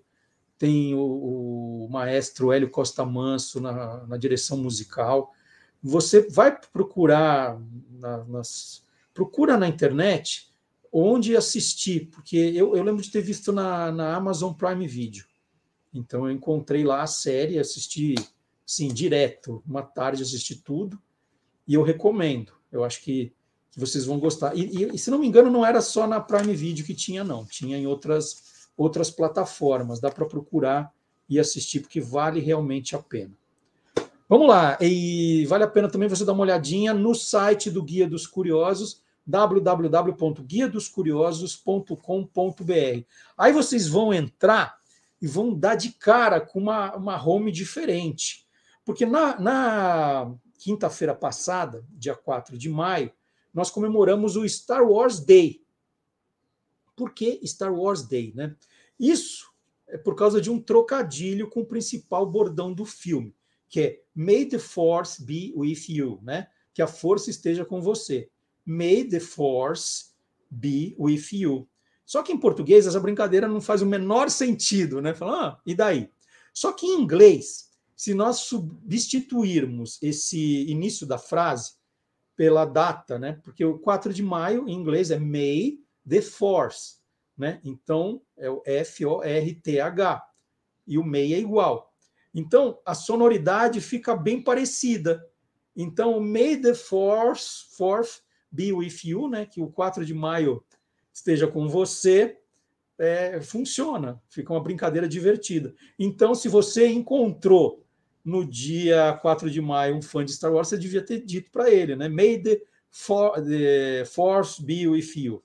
Bom, é, e tem mais uma coisa que tem gente que confunde, é bom explicar. 4 de maio foi o dia de Star Wars. E o dia do orgulho nerd é 25 de maio, também tem a ver com Star Wars, né? Guerra nas Estrelas. Porque no dia 25 de maio de 1977, o, o primeiro filme estreou nos cinemas. Então, é, esse Dia do Orgulho Nerd tem a ver com Star Wars, mas tem a ver também com o Guia do Mochileiro das Galáxias. Isso está explicado no Guia dos Curiosos. Entra no site do Guia dos Curiosos e põe lá Dia do Orgulho Nerd. E a gente explica os três acontecimentos que, que culminaram no Dia do Orgulho Nerd em 25 de maio. Mas eu vou voltar a esse tema mais para o final do mês agora. Bom, e, e você viu que o site está com aquela cara de Star Wars e tem muita coisa sobre Star Wars. A gente pegou lá uma porção, né, destacou uma porção de artigos, matérias sobre Star Wars. Por exemplo, eu vou dar alguns exemplos, mas ó, tem muito mais. É, nós vamos contar o, o que, que, tem por dentro das armaduras dos robôs C3PO e o R2D2. Tem uma matéria sobre isso. É, você sabia que o Chewbacca foi inspirado no melhor amigo de George Lucas? Quem é esse melhor amigo? vai encontrar lá também, Chewbacca. E uma polêmica envolvendo John Williams, né, autor da trilha. Teve plágio na obra de John Williams para Star Wars. Isso é só um pouquinho, gente. Tem muito mais é, sobre, sobre o tema. E também, essa semana, eu publiquei nas redes sociais um vídeo com curiosidades sobre os brinquedos de Star Wars. E aí eu vou rodar esse vídeo também, né, para comemorar em grande estilo o dia de Star Wars. Né? Já foi, eu sei, mas a gente está comemorando aqui esse restinho da semana. Eu vou rodar esse vídeo também. Vamos ver? As grandes fábricas de brinquedos bateram a porta na cara de George Lucas. Nenhuma delas se interessou em criar figuras com os personagens do filme de um diretor ainda desconhecido. Quem acreditou em Star Wars foi a pequena Kenner Products, fundada em 1947 pelos irmãos Albert, Philip e Joseph Steiner, em Cincinnati, no estado de Ohio. O lançamento dos bonecos Star Wars em 77 fez o faturamento da empresa dobrar em apenas três anos, chegando a 200 milhões de dólares. Em 83, a Kenner anunciou que já tinha vendido 300 milhões de brinquedos com a marca. Foi justamente o dinheiro dos royalties dos brinquedos que fez George Lucas ficar milionário, e não os primeiros filmes. Uma das curiosidades é que na hora de decidir o tamanho dos bonecos, um dos donos da Kenner sugeriu o tamanho de seu dedo polegar. Assim, ó. E aí, olha, quase terminando o programa, eu queria indicar, quem não leu ainda, o Que Nem Maré, é um livro feito para o ensino médio, para alunos que estão no ensino médio, recém-lançado. É a história de um menino aqui que passa por um monte de preconceito, né? E se apaixona pela namorada do melhor amigo dele. Então imagina todo o drama envolvendo a, a cabeça desse desse trio aqui. É uma história bem bacana. Eu vou ler a quarta capa, tá? Que é para dar mais ideia. Você que é professor, professora, diretor, orientador pedagógico, está escolhendo os livros agora que os seus alunos vão ler. Faltando 35 minutos para o Réveillon, ele observa o relógio de pássaros pregado na parede da cozinha. Eu já contei para vocês que eu tenho esse relógio aqui em casa, daí veio inspiração. Aquele último ano do ensino médio foi o mais intenso de sua vida. Morador da periferia, ainda estudar em um colégio de elite, ele sabia que a adaptação não seria fácil. Graças a Shen, seu melhor amigo, tudo estava caminhando bem, até que uma notícia falsa se espalhou pela escola, colocando a amizade e o seu futuro em risco. Se não bastasse isso, ele precisava ajudar a família e lidar com uma paixão proibida. É o que nem maré, que está aqui da editora Pandabu, que você vai encontrar é, no, no rodapé, aqui na descrição do vídeo, nas nossas plataformas, um link direto. Se é professor, professora, está aí um livro para você conhecer e, de repente, se você gostar, sentir que os seus alunos gostarão, pode ser indicado para leituras também aí esse ano. Combinado? E eu vou fazer também, deixa eu pegar o jornal aqui para ler, é, dizer que fiquei muito feliz com a notícia de que o dicionário Michaelis, né, um dicionário muito conhecido, incluiu um verbete. Agora, Pelé é uma palavra que está no dicionário. Tá aqui, ó, Pelé, que ou aquele que é fora do comum, que ou quem, em virtude de sua qualidade, valor ou superioridade, não pode ser igualado a nada ou a ninguém, assim como Pelé, apelido de Edson Arantes do Nascimento, considerado o maior atleta de todos os tempos excepcional, incomparável, único. Ele é o Pelé do basquete, ela é a Pelé do tênis, ela é a Pelé da dramaturgia brasileira. Então, esse é o verbete de Pelé que virou sinônimo de perfeição, né? segundo o dicionário. Foi uma campanha liderada pelo canal Sport TV, pelo Santos, e que deu resultado com muita justiça, porque a gente já usava mesmo Pelé como adjetivo. Então, maravilhoso. Então, um jeito bem bacana uh, de prestar uma homenagem ao Pelé. Está lá no dicionário agora. E, obviamente, em breve os outros dicionários colocarão também esse verbete lá. É né? uma questão de tempo. Vamos fechar o programa de hoje com o professor Fábio Dias, que é autor do livro Dingo é a alma do negócio. E vai falar de um refrigerante aí que durou pouco tempo no Brasil, continua existindo lá fora, né, em viagens. Às vezes eu provo, é Fanta Limão. E aí ele vai contar um pouquinho de uma campanha de Fanta Limão que teve um jingle que ele separou para a gente. Então, chegando no encerramento do Olá Curiosos de hoje, né, para fechar com chave de ouro, professor Fábio Dias.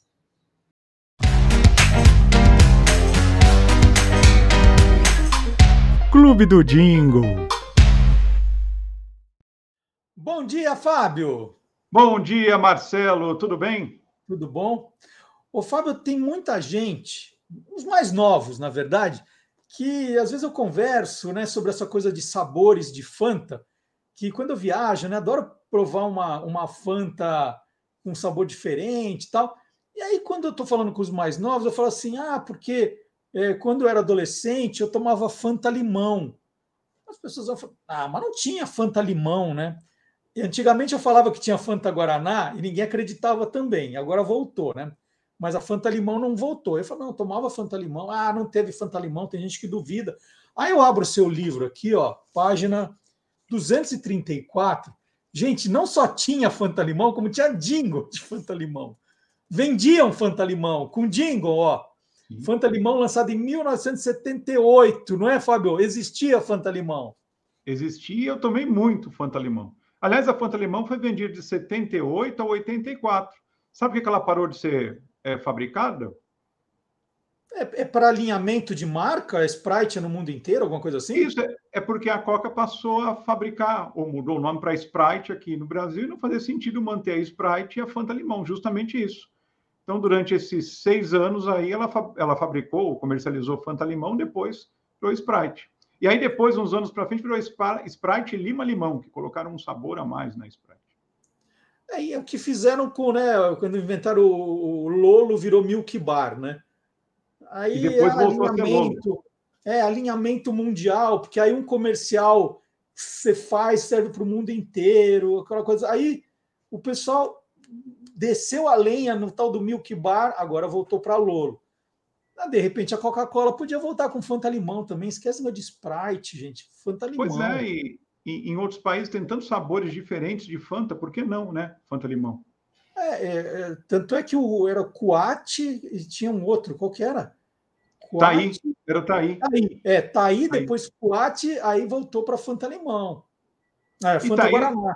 Né? Itaí era um nome legal também de Guaraná, melhor do que Coate, mas, sei lá, o marketing é. deles aqui, né? e o que, que você tem a nos contar sobre, então, o Dingo da Fanta Limão? Então, esse jingle, que inclusive está no livro que você é, citou, é o jingle de lançamento da Fanta Limão. E ele foi criado por uma, uma, uma dupla, aliás, dois irmãos, né? É, o Olavo e o Diógenes Budney, né? conhecidos no meio publicitário como os Zirmão, né? porque faziam, faziam tudo junto.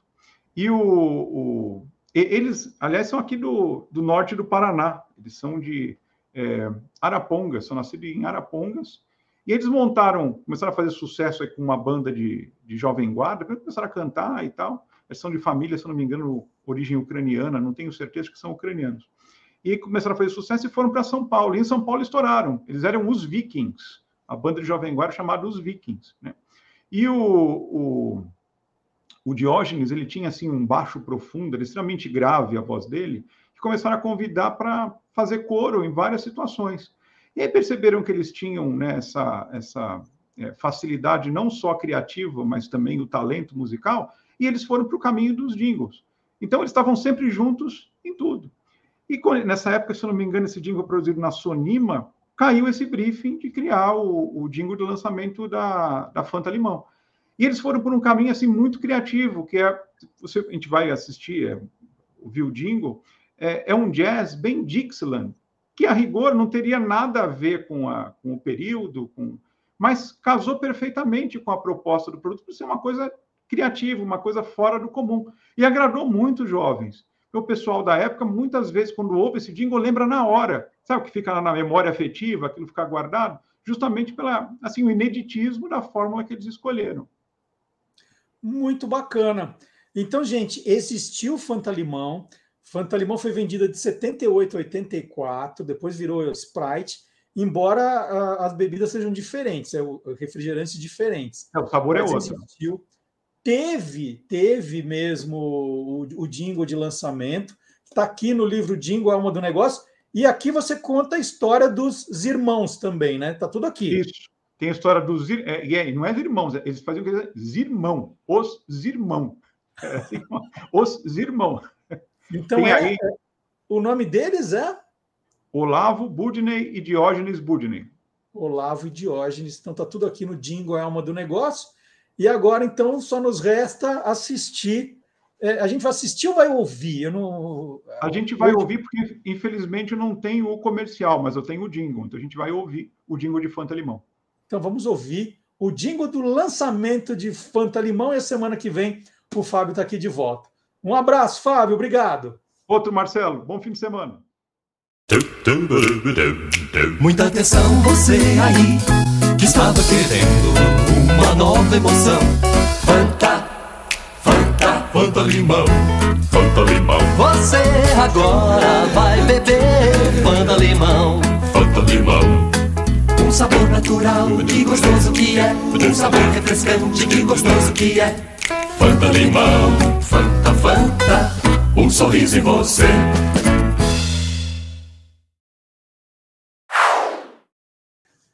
Bom, e eu tô precisando beber alguma coisa, que essa, essa garganta tá ruim, hein? Então vamos terminar o programa é, agradecendo mais uma vez a, o privilégio de ter você aqui acompanhando o, o, o Olá Curiosos. Como eu disse, é muito importante que vocês também trazem muitas informações é, úteis, complementares, né, dicas de pesquisa. Isso é maravilhoso. Não vá embora sem deixar aquele seu joinha, é importante para o programa. Né? Vocês estão muito econômicos, né? passam, assistem, não deixam um joinha. É bom deixar um joinha. É bom comentar também na seção de comentários, não só no chat. É importante. É importante também compartilhar o conteúdo do programa, ou o programa inteiro, ou o quadro que você mais gosta, porque depois eles ficam separados nas nossas playlists no YouTube. Mas é importante, né? É, se a pessoa vai gastar tempo na internet, que pelo menos gaste tempo com alguma coisa boa também, com algum tipo de informação, com alguma curiosidade. Né? Esse é o objetivo do Olá Curioso. Semana que vem, ó, a garganta vai estar melhor, o resfriado já vai ter passado, já estou tomando meu remedinho. Semana que vem eu estou de volta. Tchau!